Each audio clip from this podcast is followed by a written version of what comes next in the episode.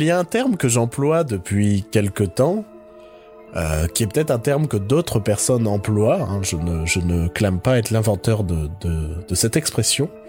Mais j'aime de plus en plus utiliser le terme Vandame. En référence, bien évidemment, à ce célèbre philosophe belge qu'est Jean-Claude Van Damme. Et vous allez me dire, mais Bruno, qu'est-ce qu'une Vandame? Une Vandame, c'est une opposition entre deux choses, mais intensément opposées. c'est vraiment, c'est, on ne peut pas plus opposer. Et je pense qu'aujourd'hui, ensemble, nous allons tous vivre une Vandame. Puisque nous allons potentiellement parler d'un des pires films de cette année 2018 et d'un des meilleurs, puisqu'aujourd'hui nous allons parler de Gaston Lagaffe de Pierre-François Martin Laval et de L'île aux chiens de Wes Anderson. Je vous laisse deviner lequel est le meilleur et lequel est le pire, bien évidemment. Pour m'accompagner dans ce périple culturel, je ne suis bien évidemment pas seul, puisque je suis en charmante compagnie, c'est celle de Joël. Bonjour Joël. Salut tout le monde Est-ce que c'est pas la présentation la plus calme, posée qu'on ait faite de, de ce podcast? Je pense que c'est la meilleure présentation par défaut. J'aime pas trop ton par défaut, ça.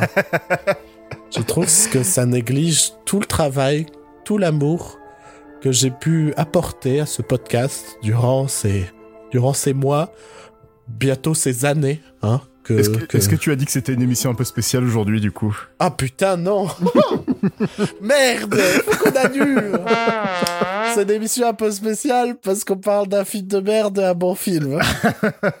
Alors bien évidemment, on rappelle à ceux qui n'étaient pas là euh, au cours de la précédente émission, les news ont disparu hein, de cette émission. Ne vous en faites pas, on ne fait plus parler que des films que nous avons vus. Et puisque Joël me l'a proposé en off et que je suis un peu d'accord avec lui, on va peut-être commencer par la merde, histoire de... bah, histoire de finir un peu l'émission sur une note un peu plus positive que ces, derniers sem- ces dernières semaines. Ouais. Euh, Alors, parce- L'île aux chiens est un film de Wes Anderson. donc on va bien évidemment d'abord vous parler de Gaston Lagaffe, un film de Pierre-François Martin Laval, avec notamment Pierre-François Martin Laval sur une musique de Pierre-François Martin Laval. Euh, non, avec Pierre-François Martin Laval, avec euh, Théo Fernandez dans le rôle le titre, mais on retrouve également au casting Jérôme Commandeur, Arnaud Ducré ou encore Alison Wheeler dans le rôle de Mademoiselle Jeanne. Tout à fait. Puisqu'on va essayer un peu plus de structurer par rapport à Ready Player One, j'aimerais d'abord qu'on raconte de quoi ça parle-t-il donc, ce, euh, j'allais dire Ready Player One, ce Gaston Lagaffe. allez, allez Joël, fais, fais ton travail. Donc euh, Gaston Lagaffe est euh, stagiaire euh, au Petit Coin, donc une, une- la meilleure start-up de France qui a pour but de d'utiliser tous les invendus des objets euh, C'est pas les invendus, c'est les, c'est les erreurs de, de fabrication. voilà des, donc des objets qui ont vraiment des défauts de fabrication et de retrouver une nouvelle fonction à ces objets av- afin de les revendre. Et suite à un malentendu, euh, Prunel qui est joué par euh, Pef, qui est le patron de cette boîte. Non, c'est pas le patron. Parce qu'il y a le patron, mais on le voit jamais le patron. Oui, mais quand je dis le patron, je parle du. euh, Non Tu sois plus précis dans ton résumé Oui, mais je te parle pas du proprio de la boîte, je te parle du patron, Ouais. du, du- du chef qui est là chaque jour pour euh, diriger son entreprise. Je te préviens, je prends des notes et je te mets une note à la fin de ton résumé. D'accord. Euh, suite à un malentendu, le, donc Prunel pense que Gaston Lagaffe est le fils du PDG, donc euh, le proprio de la boîte, et euh, est obligé de garder euh, Gaston Lagaffe en tant que en tant que stagiaire, malgré le fait qu'il soit un gros connard euh, gaffeur.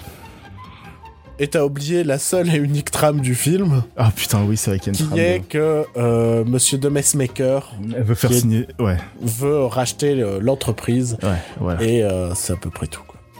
Et, C'est à peu près, c'est la seule euh, vraie trame euh, du film, Ouais, histoire de faire un fil rouge. euh, mais qui, qui marche pas très bien quand même, parce que Oui.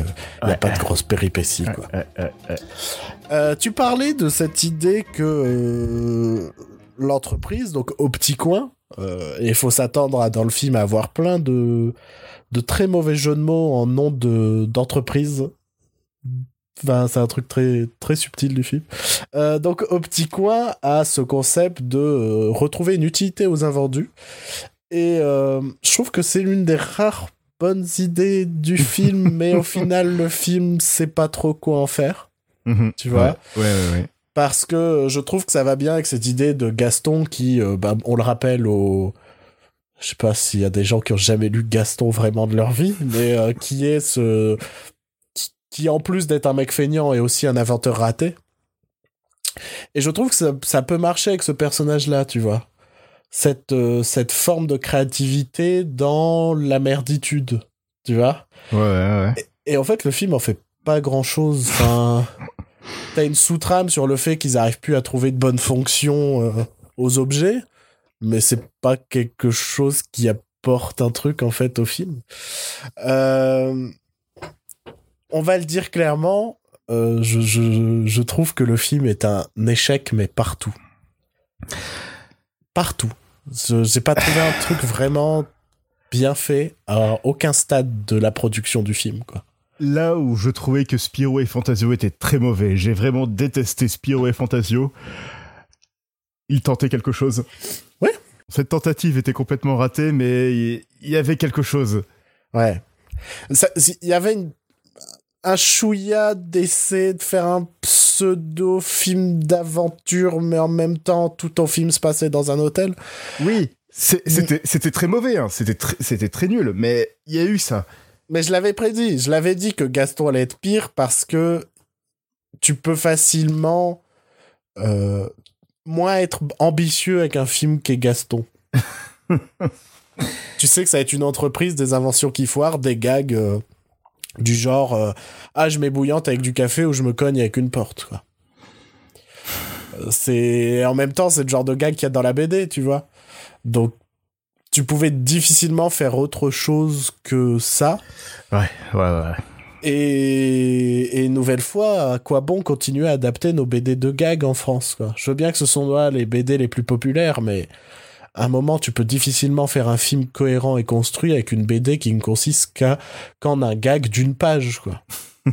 C'est... euh, euh, je, je tiens à rappeler que euh, officieusement, c'est la deuxième tentative de faire un film Gaston, Mhm, mhm. puisque dans les années 70-80, 70, Hum, 80 80, euh, il y avait eu Fais gaffe à la gaffe de Paul Boujna, qui est une adaptation non officielle parce qu'André Franquin n'a pas donné les droits. et, euh, et pour le coup, euh, Fais gaffe à la gaffe adaptait clairement euh, des, des planches de la bande dessinée. Euh, là où je dirais que PEF a essayé de d'innover par moment. Je sais pas si innover le terme, mais d'apporter de nouveaux gags, on va dire. Et dans les deux cas, c'était un échec monumental. Donc je pense qu'à un moment, va peut-être falloir essayer d'arrêter de vouloir adapter absolument des BD de gags. Euh, c'est c'est pas autant tu veux faire un format court de 30 secondes avant la météo de France 2 pff, tu peux potentiellement faire un truc mais ce sera pas génial non plus tu vois. Mais pour moi c'est la limite de ce format. Tu peux pas tu peux pas faire un long métrage avec ce genre de choses. Pourquoi Astérix ça peut fonctionner? Parce qu'Astérix t'as de la- t'as de l'aventure et c'est une histoire de 48 pages à la base. Oui, oui. Euh, Gaston, c'est un gag d'une planche, faut, faut, faut arrêter. Donc ouais, je disais que pour moi, ce, ce Gaston est un échec partout, et je propose qu'on parle en, avant, avant tout le reste du, euh, du casting, du, du choix de casting, et notamment de l'interprète principal. euh, qui, qui campe le personnage de Gaston. Donc euh, Théo Fernandez, qu'on a pu également voir dans la saga des Tuches. Euh, quel, quel est le projet J'arrivais pas à comprendre comment il jouait. Euh, Il y a cette séquence de, on va dire, de coup de foudre entre guillemets, entre guillemets avec Mademoiselle Jeanne. Je ne savais pas ce que je devais lire sur le visage de l'acteur. je me suis vraiment fait. Qu'est-ce qui joue le monsieur là? Qu'est-ce qui se passe? Il a pas besoin de jouer vu qu'il y avait une musique romantique euh, qu'on entendait par au-dessus. Ah bah ça, de toute façon, tu sens que le film a essayé de sauver les trois quarts de, de, de, de son rythme et de par de la musique, quoi. T'as de la musique tout le temps et de manière complètement aléatoire. Et euh, tu, c'est que de la musique hyper rythmée en mode, eh, regardez, notre film, il est dynamique. il se passe Alors des trucs. Quand tu regardes à l'image, il se passe rien du tout. Euh, même là-dessus, tu vois, c'est un échec. Sur l'utilisation de la musique, moi, c'est un truc que j'adore au cinéma. Putain, Gaston, c'est un échec aussi là-dessus. Donc ouais, euh, Théo Fernandez, c'est une catastrophe pour moi. C'est une catastrophe. Je- à aucun moment je comprenais ce qu'il voulait jouer. De toute façon, je l'ai toujours dit, il y a un mec qui est né pour jouer Gaston, c'est Vincent Lacoste. Le Oui. mec, il est mou quand il parle, il est mou dans tous ses rôles. Il- il- ce mec était fait pour jouer Gaston. Théo Fernandez, tu sens que quand il est mou, c'est du jeu de tentative d'être mou. Ouais, parce qu'il reste pas mou 5, secondes. Après, il a, il a trop d'énergie par moment. Pour un mec qui dort, on le voit beaucoup bouger et courir partout pour essayer de fabriquer des trucs et pour essayer de de, de, de sauver ses enfin pas de sauver mais de s'occuper de ses collègues parce que t'as une morale là-dessus en mode euh, il est attentionné avec les autres même s'il est très maladroit. Euh, en parlant de morale, j'ai pas du tout compris le fait qu'au début on nous le présente un petit peu comme, euh, je dirais pas anti-technologie, mais un peu à part là-dessus, dans le côté, euh, il faut retrouver les bonnes valeurs et les vraies relations humaines. Et au final, il y a même pas de morale là-dessus dans le film. là-dessus, en fait, sur les personnages, il y a plein de choses qui sont introduites et à aucun moment, à aucun moment, il y a un jugement, enfin, à aucun moment ça sert dans le film, en fait. Et, pire, je dirais qu'il y a aussi une séquence qui me dérange beaucoup et à aucun moment il y a un jugement de, de morale là-dessus. C'est sur le personnage de Prunel, donc euh, interprété par euh, Pef, où à un moment il s'entraîne pour assassiner Gaston. Et à aucun moment ça pose un problème que, que ton personnage, je dirais presque que Prunel est le personnage principal du film. C'est lui qui a les péripéties à qui il arrive, c'est lui qui doit essayer de trouver une solution par rapport à la place de Gaston dans l'entreprise. C'est vraiment Prunel le personnage principal du film. Et à aucun moment ça pose un problème qu'il s'entraîne pour assassiner Gaston. Mais ça vient de nulle part et il y a, y a pas de conséquences à ça. Surtout qu'il surtout qu'il se fait choper par un mec en caleçon. Et euh, à aucun moment... En plus c'est montré que ce mec-là sait pas tenir les secrets plus tard. Mhm, oui. Et à aucun moment, il parle du fait qu'il a chopé le patron en train de s'entraîner pour tuer Gaston. Alors que c'est peut-être un élément un peu important, quoi. Notre patron est un psychopathe. Oh non Oh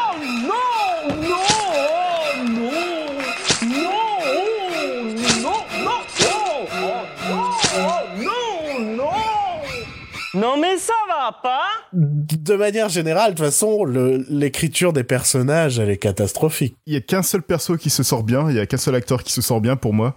Ouais. Mal- malgré le matériel pourri qui lui est donné, c'est Alison Wheeler qui, je trouve, fait le meilleur effort de tout le film par rapport au reste. Tu, tu sens qu'elle essaye des trucs et... euh, ouais, ouais. bah, son, tu- perso- son personnage est mal écrit, c'est c'est une catastrophe, mais elle essaye. Et c'est la seule qui essaye dans, de tout le film. Et, Mm. Ouais, et- non, je, je, je peux voir son... Je, vois ce que tu veux dire. Par contre, j'applaudis Charlotte Gabri qui se retrouve dans la deuxième pire adaptation de Franquin de l'année. Moi, à un moment, il va falloir qu'on se pose une question sur le mystère Charlotte Gabri. qui, pourquoi on continue à la faire tourner? Elle est toujours très mauvaise, cette actrice. Enfin, j'ai vu au moins 4-5 films avec elle. Ouais, ouais, ouais. Et à chaque fois, je trouve que c'est la pire euh, comédienne du film. Quoi. Elle sonne faux. Quoi qu'elle dise, elle sonne faux dans tous les rôles. C'est incroyable. C'est, je, je, non, je, je vois pas d'où, je vois pas Et pourtant, ça elle continue de tourner, tu vois. Et c'est... Bon, fort heureusement, elle n'a jamais de rôle principaux en dehors de, de ce chef-d'œuvre Netflix qui est euh, Blockbuster, le, le, le premier film français euh, Netflix. En dehors de ce Cocorico. film-là, elle a rarement des, des rôles importants, fort heureusement. Mais elle est toujours très très mauvaise. Euh, tu parles de Charlotte Gabri, tu parles d'Alison Wheeler. J'aimerais bien qu'on discute des personnages féminins du film. Il y en a trois. Alors, je veux bien que c'est basé sur une BD euh, à l'ancienne où c'était essentiellement des personnages masculins, tout ça, mais avec cette envie de placer l'histoire euh, plus dans le journal de Spirou, mais euh, dans une start-up, tout ça, tu sens une envie de moderniser entre guillemets le récit. Mhm. Et pour autant, t'as trois personnages féminins, euh, dont une qui est la fameuse secrétaire qui couche avec son patron, Mhm, évidemment. L'autre qui est amoureuse de Gaston parce qu'en fait dans la BD c'est le personnage qui est amoureux de Gaston mais dans le film ça n'a pas vraiment de cohérence. Enfin tu comprends pas pourquoi elle tombe amoureuse dans le C'est film. même un petit peu malsain parce que Gaston est encore un adolescent Oui et et elle, via- a, et elle a plus de 30 ans. elle elle est directrice marketing donc elle a un minimum de- tu vois de, de, de boulot. Et une troisième qui est un personnage qui ne parle pas qui est Madame qui glousse alors elle ne communique qu'en gloussant. Voilà. Les femmes du film. Et, je veux bien, on m'a dit, ouais, mais bon, dans la BD, c'était pareil, tout ça. Ouais, je l'entends, je, comprends. En soi, ça, ça, ça m'en touche une sans m'en toucher l'autre, mais en même temps, tu sens qu'il y a cette envie de moderniser le truc, et pour autant, là-dedans, il y a rien de moderne. là-dedans, c'est vraiment la femme, la femme objet qui, qui sert que pour le gag, et, et encore quoi, parce que par exemple, Mademoiselle Jeanne, elle n'est que là pour faire Ah, je suis amoureuse de Gaston, et c'est tout. Mhm. Et il y a même pas à la fin une, euh, une conclusion par rapport à leur histoire, tu vois. Euh, ouais. Ça, leur histoire se termine sur un gag, quoi. Et Ils ont trouvé le moyen de la faire euh, balader en maillot de bain euh, pendant le- enfin, la fin du film. Évidemment. mais, mais, une nouvelle fois, c'était un peu ça dans la BD aussi, hein, par rapport aux personnes de Mademoiselle Jeanne. Oui, oui. Il y avait sûr. toujours cette idée que euh, elle était là pour pour être un peu jolie et, et, et naïve quoi. Mais voilà, j'ai ce, j'ai ce truc de tu veux moderniser ton récit, mais en même temps tu fais ça. Pourquoi pas? C'est c'est un c'est un choix. C'est ouais, très bien. Euh, autre personnage qui pour moi euh, est une immense erreur de casting, c'est bien évidemment euh, le policier. Lontarin. Euh, Lontarin. Euh, je comprends pas le choix de casting. Enfin, physiquement, il y a aucun rapport, tu vois. Si c'est pour lui rajouter un faux nez en plus. En euh, plus, et donc c'est Arnaud Ducré qui campe le personnage et qui euh, qui nous fait une sorte de gargamel tout le long du film. Euh, avec ce truc qui m'a un peu exaspéré, où t'as toute une séquence où on peut spoiler le film, il y a tellement pas d'histoire, où Gaston se fait virer de l'entreprise parce qu'on découvre qu'en fait c'est pas le fils du patron. Et t'as une séquence où on essaie de te la jouer un peu émouvant, genre bah le flic, bah maintenant il se fait chier parce qu'il y a plus Gaston et tout pour euh, tous les matins. euh, En gros tous les matins il essaye de lui mettre un PV et à chaque fois il y a un gag qui fait que ça se passe mal. Et au final quand il revient, t'as même pas ce truc de euh, ah il faut que ça revienne comme avant tout ça parce que non c'est il revient et donc il essaye à nouveau de lui remettre un PV. T'as même pas ce truc, tu m'as manqué, mais je te mets un PV, tu vois. je, me suis dit, ben putain, t'essayes de nous mettre un moment, genre, euh, tout le monde est triste parce que Gaston est plus ouais, là, ouais. mais quand il revient, c'est comme s'il était jamais parti, puisque même dans le film, c'est comme s'il est jamais parti, puisqu'il part une minute trente à tout casser. Euh, non, euh, le personnage d'Arnaud Ducré, euh, très très mauvais choix de casting. Et Euh, d'ailleurs, en parlant du personnage d'Arnaud Ducré, il y a un truc euh, que je trouve insupportable dans le film, que ce soit Arnaud Ducré ou alors Pef ou alors Commandeur en The Messmaker ou tout le monde, c'est que la comédie du film vient du vient du bruit et des cris.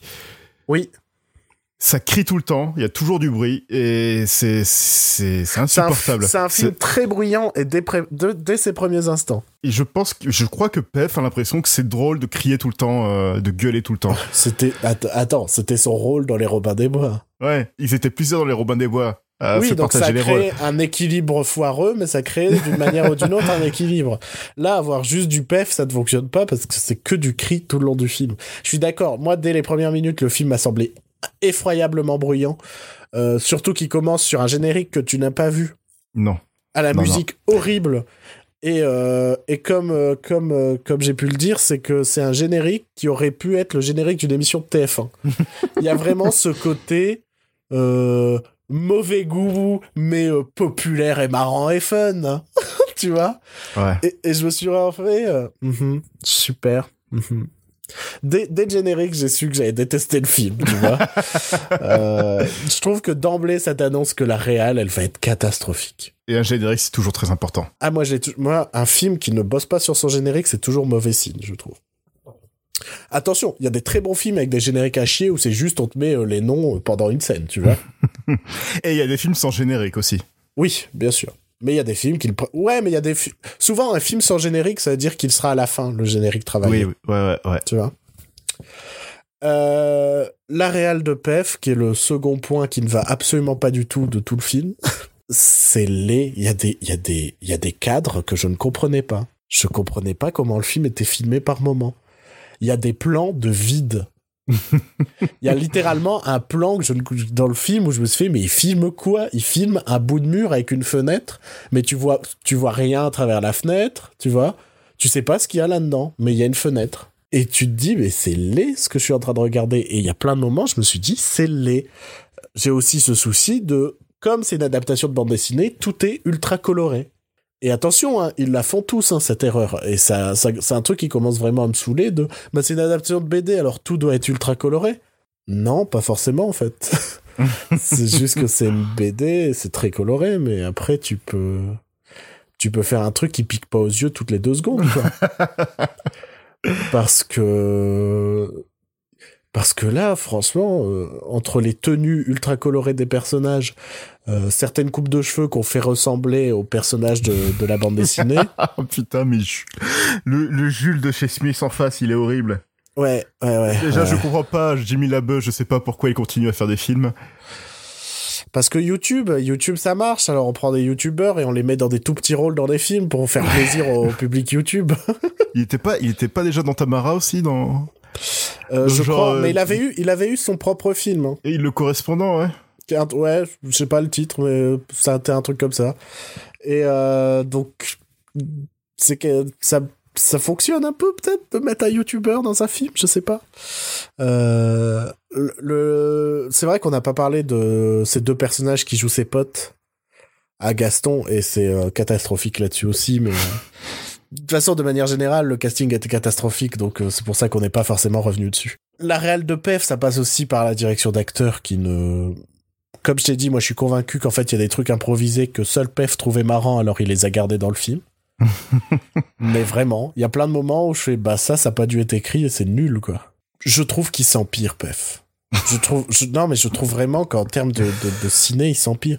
Parce que profs 2, qui étaient déjà une catastrophe, je trouvais qu'il y avait au moins un minimum d'atmosphère quand on était dans le collège anglais, tu vois.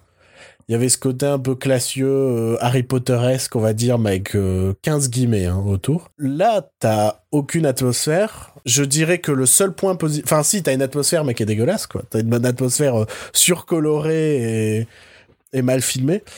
Le seul point positif que j'ai vraiment à dire sur ce film, c'est le fait qu'il y a un vrai grand décor et ils essayent un minimum de s'en servir Mhm. notamment par euh, bah, on filme les gens qui passent dans les couloirs tout ça et il faut imaginer que c'est un peu euh, le, le, le, le hall du Grand Budapest Hotel tu vois non mais tu vois c'est une grande pièce mais tu vois aussi les étages tu vois tout ça et, euh, et donc il y a un décor comme ça qui est un peu le, le, le- c'est pas le décor unique du film mais presque Ouais. et je trouve que c'est honorable d'avoir fait un gros décor comme ça et d'avoir essayé de l'utiliser. T'as des tyroliennes, t'as euh, t'as euh, t'as pas mal de plans où on suit les gens dans dans qui, qui passent d'un étage à l'autre et ce genre de choses. Et t'as aussi cette séquence de fin où euh, on s'en fout, on spoil, on en a rien à foutre. où Gaston a perdu Bubule, alors il remplit son bureau d'eau et ça euh, finit par exploser une vitre et t'as une grosse cascade d'eau qui tombe dans dans la sorte de cuvette qui est au centre euh, du bureau dans laquelle ils faisaient leur réunion. Et ça devient une sorte de piscine. Et tu vois que ça ça a été tourné en vrai tu vois. Mhm. et je me suis dit c'est les seuls trucs bien du film. Je me suis vraiment fait ce truc de ah ça c'est sympa d'avoir fait un décor et d'avoir essayé de s'en servir un max quoi. C'est la seule bonne idée de réalisation du film à mes yeux. Euh, tout le reste c'est euh, c'est catastrophique. Catastrophique Qu'est-ce que t'as à dire d'autre sur euh, ce fameux Gaston? Euh, pff, au niveau de la post-prod, euh, on en a parlé en off, mais euh, il y a des synchros qui sont complètement mal foutus. Ouais. Il y a certains plans où les personnages parlent, mais euh, les mouvements des lèvres ne sont pas du tout euh, synchro avec euh, ce qu'ils disent. Et ça se voit. C'est pas comme si c'était discret et rapide. C'est que ça se comme voit. quoi. Ce qui fait souvent, c'est que les synchros, quand le personnage est de dos, sont pas bien faites, mais le personnage, le personnage est de dos, donc on s'en fout. Là, le personnage est vraiment face caméra et on voit que c'est pas du tout que c'est pas du tout bon quoi. Euh... Ah oui, bah le fini, le film finit sur une scène de danse. Et ce que je déteste absolument dans toutes les comédies, c'est quand ça se termine sur une scène de danse. Et Et comme je t'ai dit, les films de PEF finissent toujours sur une scène de danse. c'est que le film ne sait pas comment se terminer, donc il finit sur euh, sur une danse. Et pour faire genre, c'est tu finis sur un petit feel good. euh, mais- Surtout qu'il y a une des trames principales du film qui n'est qui n'a pas de fin. Parce qu'il y a toute cette idée que Gaston est confondu avec le, le vrai avec le fils fi- du patron. avec, avec le fils du patron qui est aussi dans le. qui, euh, qui lui euh, fait le ménage dans l'entreprise. Et euh, la dernière fois qu'on voit le fils du patron, il part avec le SAMU avec la mâchoire bloquée. Et la suite, quoi. Parce qu'il va pouvoir raconter tout ce qui se passe à l'entreprise auprès de son père, en fait. Et ce sera dans Gaston la gaffe 2. Quand je l'ai vu partir, je pensais vraiment que bah il allait revenir pour la fin, genre on croit que tout va tout est bien qui finit bien. Et, euh, et non, en fait, revelà le patron et on est dans la merde. Et en fait, non. Enfin, c'est genre, euh, non, pour Pef, la trame, elle s'arrête quand il part avec le SAMU, quoi. Non, pour moi, c'était pas une fin, ça. Ça, c'est juste une péripétie supplémentaire.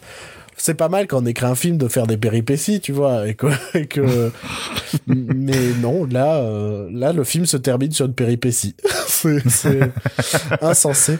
Tiens, on parle du patron, et euh, moi, je me demande si le patron, ça se veut pas être Fantasio, mais comme ils ont pas les droits, ils en parlent pas.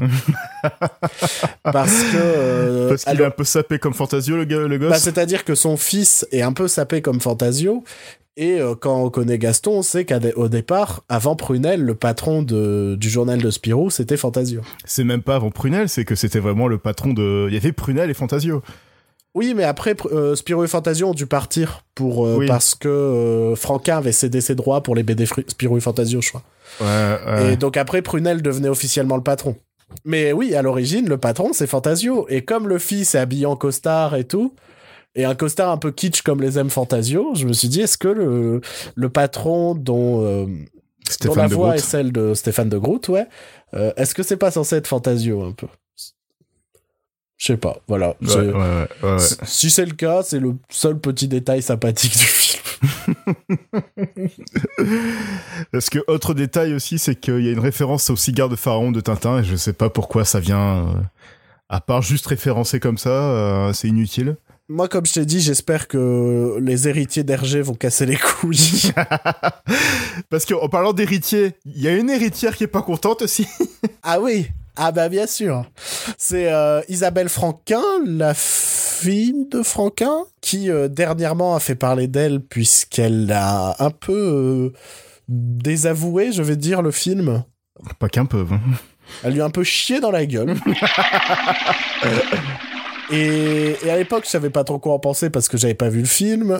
Et, et au final, quand tu vois le film, tu comprends complètement.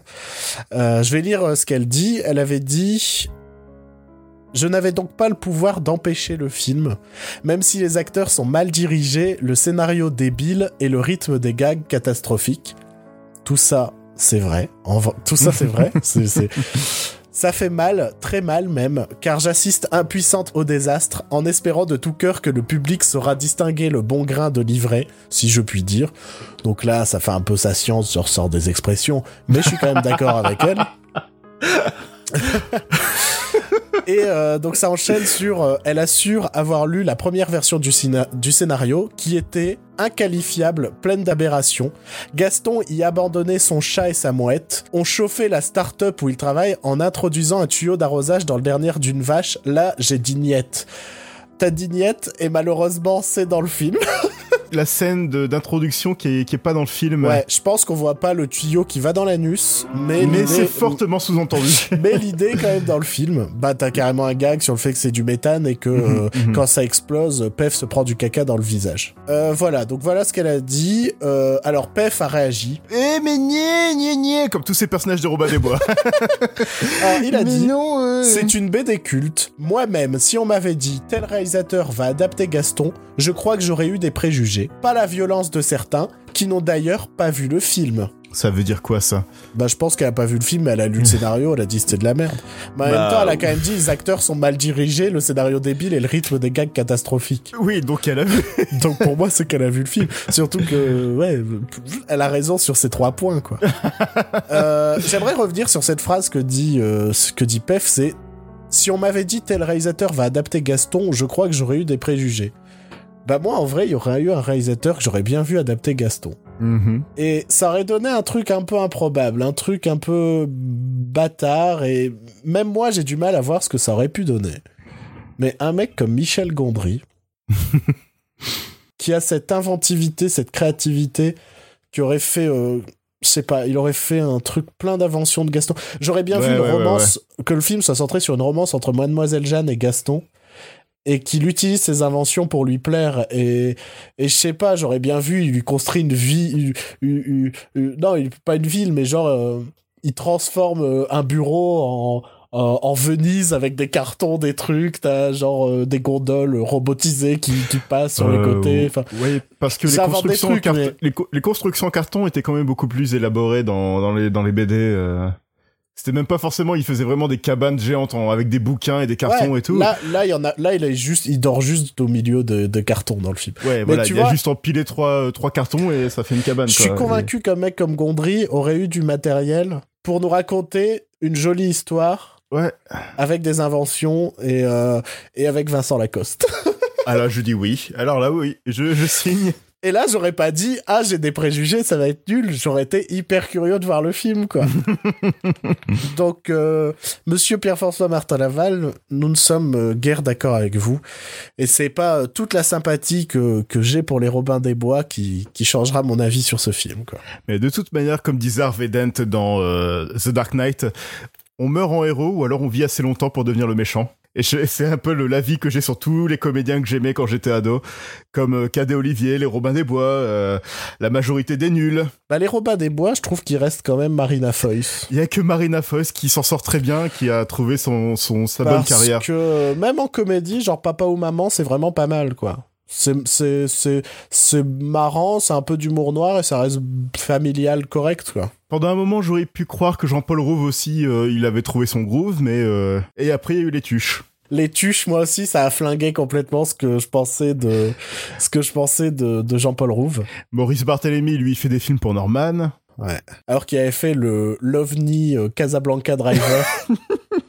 J'invite plein de gens qui aimaient cette période euh, Robin des Bois de Maurice Barthélémy n'ont pas forcément vu Casablanca Driver et je pense que c'est le seul film euh, Attention, il y a Dieudonné dans ce film. Ah oui. Dieudonné juste avant le. par et il est marrant Avant en plus dans ce film. Donc attention. Dieudonné est marrant aussi dans Astérix Mission Cléopâtre. Donc attention, il y a un petit euh, trigger warning mais le, le film est vraiment un, un petit ovni français et, euh, et, et le pire c'est que ça m'a de ce film, j'ai toujours gardé une, une expression qui est j'adore la poétrie. Euh, ça vient de ce film. Moi, c'est un film qui me fait vraiment rire. Mm, Mais c'est bizarre quand même, quoi. Euh, je voudrais conclure tout cet avis sur Gaston Lagaffe. Oui. Sur le fait que moi j'ai vécu cette séance avec plein, de... enfin plein. La séance n'était pas pleine. Je suis pas sûr que le film marche particulièrement bien, mais euh, il y avait des enfants dans dans la salle de cinéma Mhm. Et ils ont peut-être euh, ri deux fois et on aurait presque dit des rires polis. Oh non, c'est dur. C'est dur ça. C'est vraiment genre ça se prend une porte et ça fait, tu vois? Et euh, et je tiens à rappeler aux parents que dans une époque où on nous offre des super films pour enfants tels que Paddington, faudrait peut-être arrêter d'emmener ses enfants voir Gaston Lagaffe. Merci beaucoup. Parce que Paddington, c'est vraiment bien.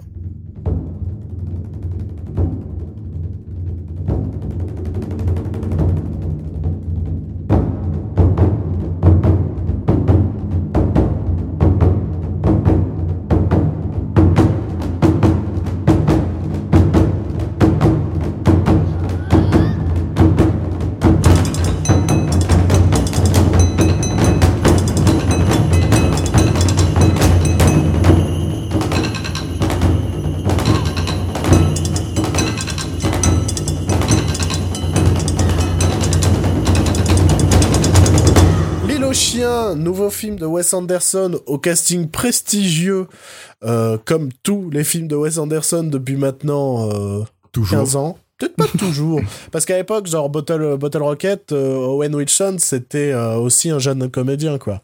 Mhm. Donc je dirais pas depuis toujours, mais depuis bien 15 ans, quoi. Film au casting très prestigieux. Puisque je rappelle qu'en en, en langue originale, on retrouve Bryan Cranston, Edward Norton, Bill Murray, Jeff Goldblum, euh, Greta Gerwig, Fran- Mhm. Francis McDormand, Scarlett Johansson, Harvey Teckel, F. Murray Abraham, Yoko Ono. Euh, Tilda Swinton, Ken Watanabe. et Angelica Houston dans le rôle du caniche muet.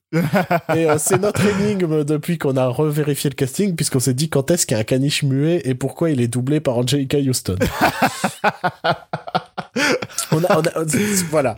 Euh, donc casting très prestigieux, casting prestigieux aussi en français, qui est pas, est pas dégueulasse quoi, puisqu'on retrouve euh, Vincent Lindon, Romain Duris, Hippolyte Girardot, Mathieu Amalric, Yvan Attal, Daniel Auteuil, Greta Gerwig, Daniel Auteuil qui sera toujours dans nos cœurs pour la personne aux deux personnes. Quoi qu'il quoi qu'il fasse d'ici là. Quoi quoi qu'il fasse, ce sera toujours Céleri et Moulade dans mon cœur. Exactement. Euh, Greta Garwig, qui fait apparemment sa propre voix en français. Je j'ai pas vu la version française, donc euh, je ne sais pas. Moi non plus. Atari Kobayashi, tu as héroïquement détourné un petit turbopropulseur XJ750 et tu l'as posé sur l'île pour ton chien. Bon sang. Je te trouve craquant. Isabelle Huppert, euh, Louis Garrel, Léa Seydoux et Jean-Pierre Léo. Léa Seydoux et Mathieu Amalric qui commencent à être un petit peu des habitués euh, français de, du cinéma de Wes Anderson. Euh, Puisqu'on les retrouvait déjà dans euh, The Grand Budapest. Hotel. Ouais, ouais, ouais, ouais. Et je me demande si Mathieu Amalric en a pas fait un autre. Peut-être pas. C'est peut-être l'instant Bruno dit de la merde, mais... L'instant Google, l'instant. L'instant Google, qui sera peut-être coupé parce que je trouve pas d'autres films de Wes Anderson. Moi non plus. Oh. C'était une erreur. Ah non, il fait Monsieur Renard dans euh, Fantastic Mr. Fox. Voilà Bim bam boum. Voilà Il me semblait bien que j'avais déjà vu son nom associé à Wes Cette séquence n'est pas une perte de temps. C'est ce podcast qui l'est. Ah yes. Donc, euh, l'île aux chiens, qu'est-ce que ça raconte-t-il donc? Je te laisse résumer, Joël, puisque tu adores résumer.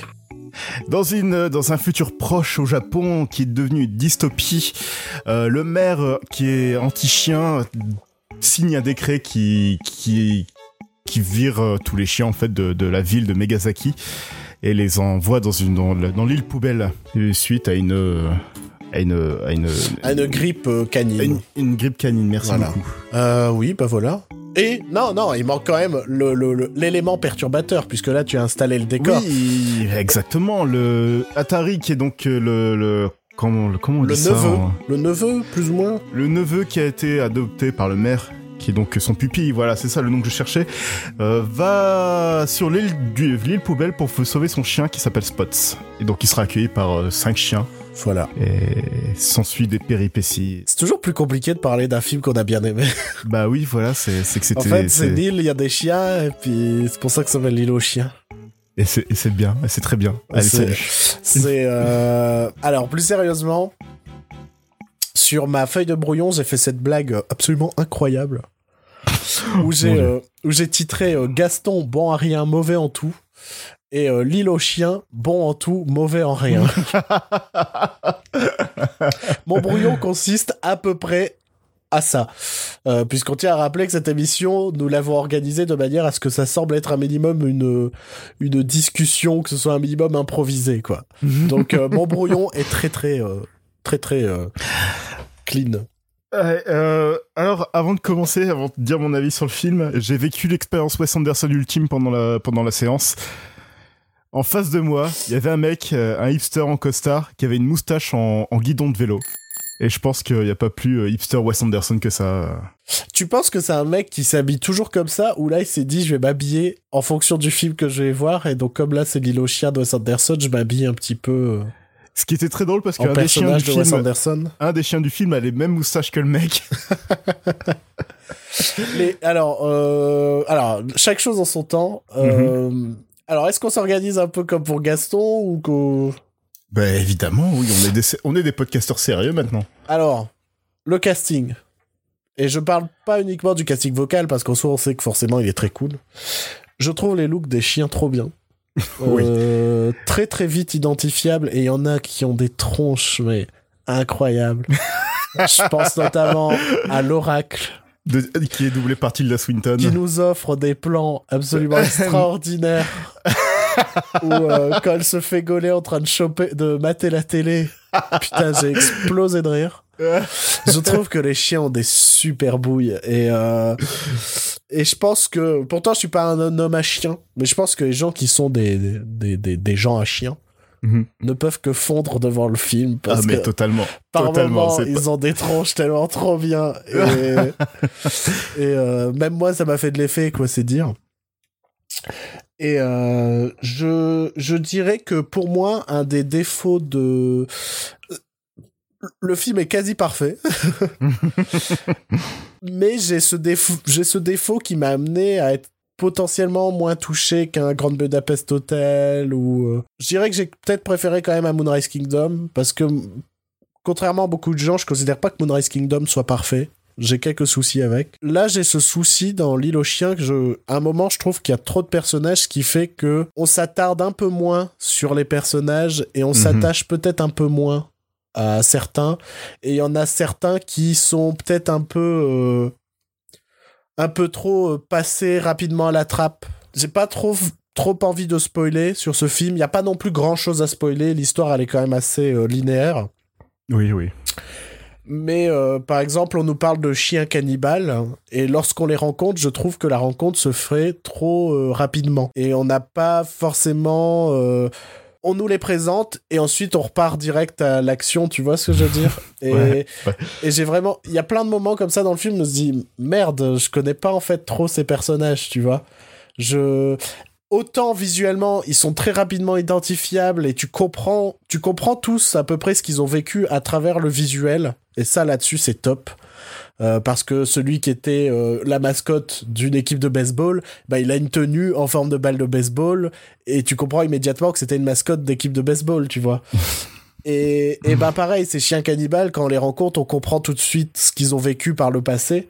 Mhm. Et, et là-dessus, ça fonctionne très bien. Ils sont très rapidement identifiables. C'est juste que les personnages en tant que tels, je les connais pas, tu vois. Le film est fini, je les connaissais pas vraiment. Je, j'ai pas retenu de nom, par exemple. Là où l'équipe de base, euh, ce qui est ch- autant euh, chef, Atari, boss, euh, Duke, Duke. peut-être, King, euh, tu, tu, tu, tu arrives à les identifier plus ou moins. Autant tout ce qui est personnage secondaire, il y en a énormément dans le film. J'ai peur de me tromper, on va peut-être me dire qu'il y a des Wes Anderson, il y a beaucoup plus de personnages secondaires. Moi, j'ai l'impression que c'est peut-être celui où il y a le plus de personnages secondaires, parce que entre les humains et les, et les chiens, euh, il y a du monde, quoi. Il y a du Mhm. monde. Et ce qui, moi, m'a un peu dérouté, m'a amené à peut-être moins m'attacher au personnage que dans The Grand Budapest Hotel, euh, ou comme dans, euh, moi, qui est mon Wes Anderson préféré, qui est euh, à bord du Darjeeling Limited. Mais c'est vraiment un détail quant au reste du film. Je sais pas ce que t'en penses. Bah, à part le groupe principal qui est donc Atari, les cinq chiens, c'est vraiment le reste qui est qui, qui n'est que composé de, de personnages secondaires.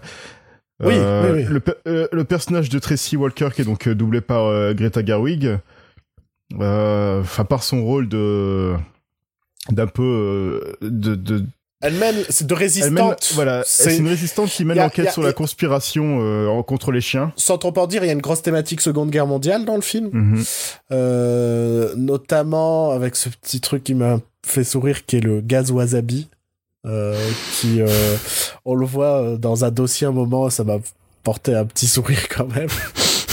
Euh, mais il y a une grosse grosse thématique Seconde Guerre mondiale. Donc oui elle c'est un peu euh, c'est un peu le l'icône enfin elle va devenir un petit peu une forme d'icône de la résistance de meneuse en tout cas. Et mais en soi on n'en sait pas beaucoup plus sur elle tu vois. On sait pas pourquoi Ouais, elle est venue en France. Euh, il y a un chien qui nous Japon. introduit. Dit en France Oui, pardon. Il y a un chien qui nous est introduit qui est Nutmeg. Euh, je sais pas est- si en France ils l'ont appelé Muscade. Je sais pas. Mais euh, on comprend qu'elle lui appartient. Mhm. Mais on sait pas comment elle se, pourquoi elle se, enfin, puisqu'elle mène la résistance, alors pourquoi elle a donné son chien, par exemple? Ouais, oui, oui. Il y, a- on- il y a plein de choses comme ça qui m'ont fait dire, Oui, putain, il y a que- trop de personnages, je les connais pas assez. Du coup, son personnage est pas trop bien écrit. Enfin, pas non, je sais pas ce que je voulais dire. Il est pas mal écrit, mais il est pas euh, pas Il- assez écrit. Il est Par pas rapport, euh, approfondi, en fait. il est pas voilà. Et alors que euh, personnage d'Atari, tu t'y attaches tout de suite. Les cinq chiens aussi, c'est pareil. Euh, surtout le personnage de Chief, qui est donc joué par Brian Cranston, qui est, Qui est le meilleur perso. qui est le meilleur perso du Parce film. Et sa a- relation il- avec Atari est vraiment très mignonne et j'ai failli il- pleurer. Il y a un truc Et- touchant, je suis d'accord. Pourtant, je je suis vraiment pas, je suis pas quelqu'un sensible forcément aux animaux et tout.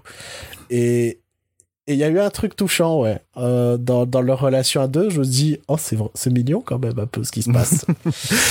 Moi, j'ai juste envie de rentrer chez moi, de, de, faire un gros câlin à mon chien, mais sauf que j'ai pas de chien. J'ai beaucoup aimé le fait que les personnages japonais du film parlaient japonais et qu'il y avait vraiment une distinction entre entre les personnages japonais qui sont vraiment en train de, de faire leur histoire, tout ça. Euh, le, la- le personnage de Tracy Walker, donc qui est joué par Greta Gerwig, qui est donc une américaine qui essaye d'investiguer cette, euh, cette conspiration, qui donc euh, tout, qui, qui est pas aussi avancée que nous, et les chiens qui parlent anglais du coup. ouais, Donc on est vraiment du point de vue des chiens euh, au niveau de l'histoire. oui. On apprend en même temps qu'eux. Ce qui, ce qui, que- oui, ce qui nous amène aussi à ne pas. Ça, j'ai trouvé ça hyper intéressant. C'est dans les scènes où, où ils sont entre japonais, ils parlent en japonais, on comprend pas ce qui se passe, tu vois. Sauf quand il y a une quand il y a un traducteur qui est là ou Ce qui a déclenché une certaine macro-polémique aux États-Unis. oui mais Euh, pas autour de euh, la réappropri- réappropriation euh, culturelle. Euh, j'ai beaucoup. Enfin, après, on va me dire, bah oui, mais forcément, tu peux pas le voir, mais je trouvais qu'au contraire, c'était vachement intéressant le fait que toutes les scènes où ils sont qu'entre japonais, bah ça parle qu'en japonais en fait. Et en soi, je vois pas une forme de réappropriation là-dedans, quoi. Je vois plutôt une forme presque, euh, comme le dirait le maire du, du, du film, de respect, quoi. ouais Mais Ouais, je sais pas. ouais, mais après, la, la, la polémique a pas particulièrement enflé.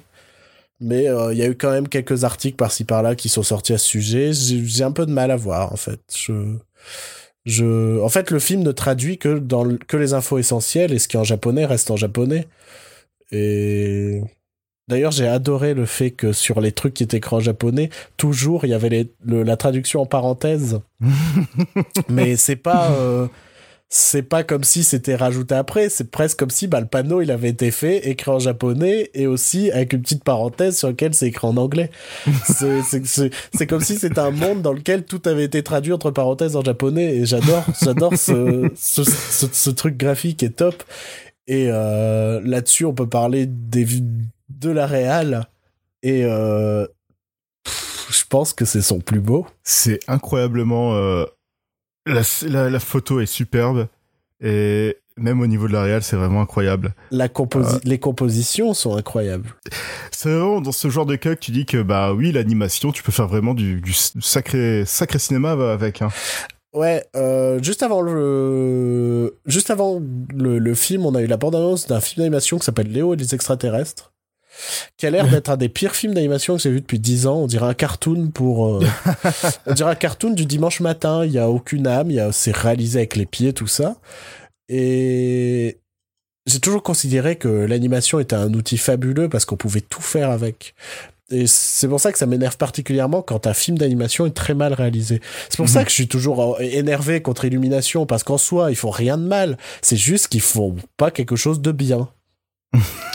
Alors qu'ils en ont les outils et qu'ils en ont les moyens. Ils sont friqués maintenant, Illumination. Et, et je trouve que ben, ce film me le confirme. Après, certes, on a un grand réalisateur euh, derrière la caméra et un grand directeur de la photo et très certainement des grandes équipes euh, d'animation et de, de, de décor de tout ça parce qu'il faut forcément avoir euh, les meilleurs pour faire un résultat pareil. Mhm. Mais je trouve que ce film prouve que bien évidemment avec des outils d'animation on peut tout se permettre et je, pensais que Grand Budapest Hotel était déjà parfait visuellement mais je dirais que dans The Grand Budapest Hotel il y a peut-être euh, 10 secondes du film qui sont moins jolies que le reste ce euh, I Love Dogs, donc il au chien, d'ailleurs qui perd un petit peu son jeu de mots en français, mais c'est pas grave. Euh, je- chaque plan était superbe. C'était chaque plan, c'est magnifique. Tu sais quoi on reconnaît un film magnifique? C'est quand chaque plan, tu peux te dire putain, ça ferait une belle bannière Facebook. C'est une blague. Hein. Je- je- je- J'ose espérer que vous, vous avez perçu la blague. Mais, euh, mais non, mais c'était euh, incroyable. Le- le- les, les compositions, le, chaque plan était incroyable. Chaque plan, j'étais waouh, putain. Genre, waouh, c'est beau, quoi. C'est superbe ce qu'on est en train de voir. C'est du cinéma avec des, des chiens faits en post, euh, en post, en step motion, quoi. C'est euh, incroyable. Incroyable, incroyable, incroyable et. Putain, j'espère que la chute Wes Anderson va pas être violente, quoi. non, mais non mais ce qu'il y a ce qui est dingue c'est que euh, je l'ai mis dans mon top 10 euh, de, de, de, de mes grosses attentes de cette année. Les bandes annonces m'ont pas plu tant que ça en fait. Je trouvais que c'était vraiment euh, regardez c'est du Wes Anderson. Vous avez vu ces symétriques là Ouais. regardez c'est le gros plan de Wes Anderson. Allez le voir allez le voir. Mais non au final ce film est incroyable. Et euh, je vais le dire tout de suite dans ce film il y a le meilleur personnage de l'année 2018 c'est le hacker Ouais, il y a un personnage de hacker qui est très Dans drôle. le groupe de résistants, il y a un hacker. C'est un, un petit ado avec des grosses lunettes et une petite moustache prépubère. Il a, il a un plan récurrent sur sa tête Mais qui en revient fait- à chaque. Non, en fait, il a 5 secondes de présence à l'écran. Donc ne Ah, vous hypez, ne vous hypez pas trop, les gens. Parce qu'il est en train de dire c'est le meilleur personnage. C'est pas le meilleur, le, le personnage Non, le mieux non, c'est- écrit. En comparaison, euh, il y a deux ans, mon personnage préféré, c'était euh, Gérard dans le, le monde de Dory. Ouais. C'est, c'est pas un perso important, mais il m'a, il, il m'a fait rêver. Là, euh, ce hacker, il a, il est, ouais, il a, il a rien, il a pas une grosse présence. Tu sais pas qui c'est. le film fini, on sait pas qui c'est, quoi. Oh, Il a pas de nom, il a rien, mais il a, il a des plans magnifiques et qui m'ont fait éclater de rire à chaque fois. Ouais, faut pas oublier que c'est un film quand même euh, assez drôle. Ça, c'est un truc qu'on n'a pas forcément précisé. En fait, c'est c'est c'est du Wes Anderson, c'est-à-dire qu'on oscille entre euh, de, du drôle et de l'émotion. Euh, je dirais que c'est peut-être son film le plus familial. Mhm. Je le vois, franchement, tu peux y aller en famille, quoi, voir Oui, ce, oui, ce, ce, clairement, ce- ce hein. film. Euh, je pense que, par exemple, pour les ados en VO, sincèrement, il peut être assez compliqué si on se précipite toujours à lire sur les sous-titres Mhm. parce que le film est quand même très très très bavard quoi et euh, il y a tellement de choses à lire tout le temps à l'écran en plus des sous-titres que euh, je pense que ça peut être compliqué pour un adolescent euh, qui, qui débute en anglais par exemple mais euh, mais je pense clairement c'est un film à aller voir avec ses gosses quoi parce que et, et mille fois plus qu'un Gaston un milliard fois plus qu'un Gaston quoi c'est euh, Ah bah si tu, si tu veux vraiment montrer du cinéma à ton gosse, euh, c'est, c'est le film à, à voir, hein, c'est tout en restant dans un truc jeunesse tu vois euh, Oui. je trouve que Moonrise Kingdom, même moi, je, je- je l'ai un peu montré à ma petite sœur, ce genre de choses, mais il est beaucoup moins abordable. Euh, parce qu'il y a aussi des thèmes autour de l'adultère, ce genre de truc avec les parents, et ça, forcément, ça fait chier les gosses. En plus de quelques soucis de rythme que moi, je trouve personnellement avec Moonrise Kingdom. Euh, là, on reste dans une thématique de... euh, bah, ça parle de l'amitié, de l'amitié entre, euh, entre les chiens, entre l'homme et les chiens. Et, ça plaira aux enfants, ça c'est sûr. Et ça parle de la famille, et il y a un petit peu d'action, il y a un petit peu d'aventure, il y a quelques blagues, il y a, y a plein de choses. Visuellement, c'est ravissant, euh, c'est bien rythmé. Euh, putain, voilà. Et, et c'est un côté mythologique aussi. Ouais, je vois ce que tu veux dire. Je sais pas si c'est le truc qui appellera plus les enfants, tu vois. Non, mais c'est toujours intéressant. Euh, donc, je, je pense que peut-être par moment, ça peut un peu manquer de folie pour un jeune public. Euh, sans trop en dire, euh, j'avais espoir que par exemple, euh, on allait avoir une révélation que un des personnages, en fait, euh, c'était pas un humain et qu'il était contrôlé par des chats à l'intérieur, tu vois. Je te jure que j'y ai cru jusqu'au bout, qu'à un moment, on allait l'ouvrir et qu'en fait, à l'intérieur, c'était plein de chats qui contrôlaient le mec et qu'en fait, c'était un robot, quoi. Mais euh, ça n'arrive pas, donc c'est pour ça que je me permets d'en parler. Ce n'est pas un spoil, c'est quelque chose qui n'arrive pas dans le film. Mais euh, donc voilà, ça manque peut-être un peu de folie pour, pour un jeune public qui aime bien des fois que ça part. euh, tu vois que le dernier quart, ça part vraiment en aventure, action, machin, tout ça. Je dirais que le dernier tiers du film est un peu plus calme quand même, posé. Mais c'est un super film. C'est un, un film incroyable. C'est ce genre de film qui te fait aimer d'aimer le cinéma quoi. Quand tu le vois, t'en es fier, tu vois. Ouais. Parce qu'il y a Ouais, des ouais. films. euh, Ça fait du bien. Là, ça fait vraiment du bien de, de sortir. J'ai fait Gaston Lagaffe et L'île aux chiens d'affilée. Et j'étais quand même beaucoup plus euh, heureux à la sortie de L'île aux chiens. Et en même temps, on s'en doutait un peu quand même. Enfin, on se dit pas, euh, je vais sortir de l'île aux chiens en étant vénère, quoi. Euh, brièvement, on peut parler de la musique, si tu veux, de, de, de Alexandre Desplat. Elle était top. Je j'aime pas trop ce qu'il fait d'habitude Alexandre Desplat, mais là, euh, c'était vraiment super. Bah, en fait, du- c'est simple, j'aime bien ce qu'il fait chez Wes Anderson, quoi. Bah, ouais.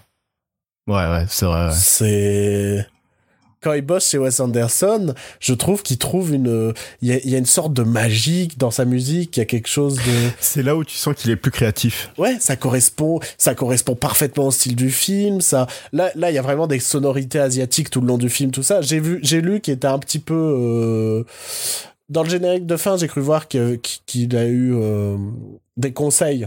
Enfin, il y avait un mec qui était superviseur et qui euh, un peu conseillé autour de la musique et tout. Donc, je suppose que c'était pour lui donner des influences asiatiques à la musique, un minimum. Et ouais, des plats quand il est chez Wes Anderson, c'est top. Hein.